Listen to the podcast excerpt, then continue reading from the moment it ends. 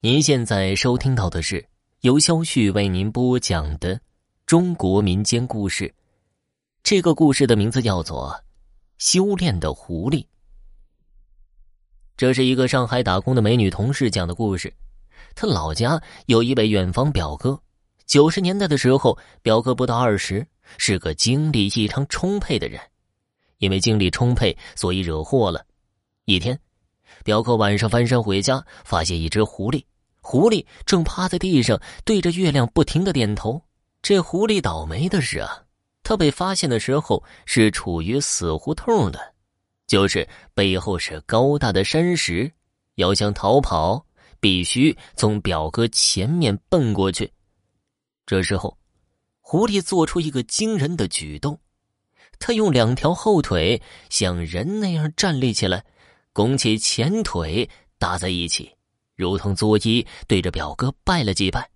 看表哥很惊诧的望着他，狐狸好像放了心，慢慢的走过来。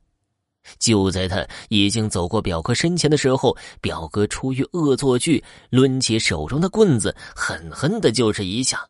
狐狸嚎叫着用三条腿跑了。表哥回家的第二天，他就开始不安宁了。起先还是恶作剧性质的，后来就逐渐有伤人的情况发生，比如表哥的父亲上厕所，背后好像被人狠狠的推了一把，一下子摔倒，挫伤了胳膊，但是实际上啊，身后什么都没有。事情一发生，表哥就知道是因为狐狸，他的父母狠狠的教训了他一顿，但是没有用啊。四乡八镇的搞灵异的都被请来过，但是全部败兴而返。事情逐渐愈演愈烈，最后表哥的父亲托人请来一位先生，这位是不花钱的，花钱也请不到，情面难却才肯到他家。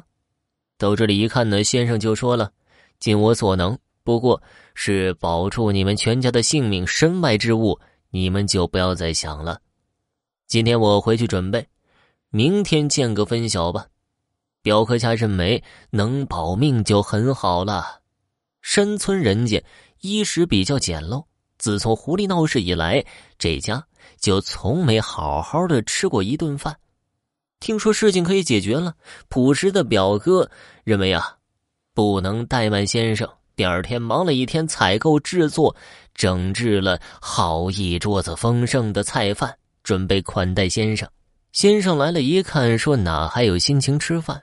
先搬到厨房吧。”跟着把这一家三口带到西屋，门窗关严，每人给配上一个符，呈三角形坐在屋子里。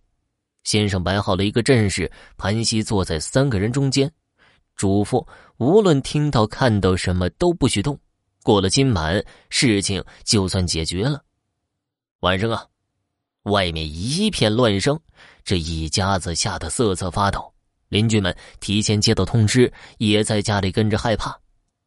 天一亮，先生打头出来一看，先生说：“呀，事情解决了。原来表哥家别的东西都没有动，唯有那一桌酒席杯盘狼藉。从那以后啊，表哥家又恢复了平静。这十几年种果树，也算是小康家庭了。”好了，听众朋友。本集播讲完毕，感谢您的收听。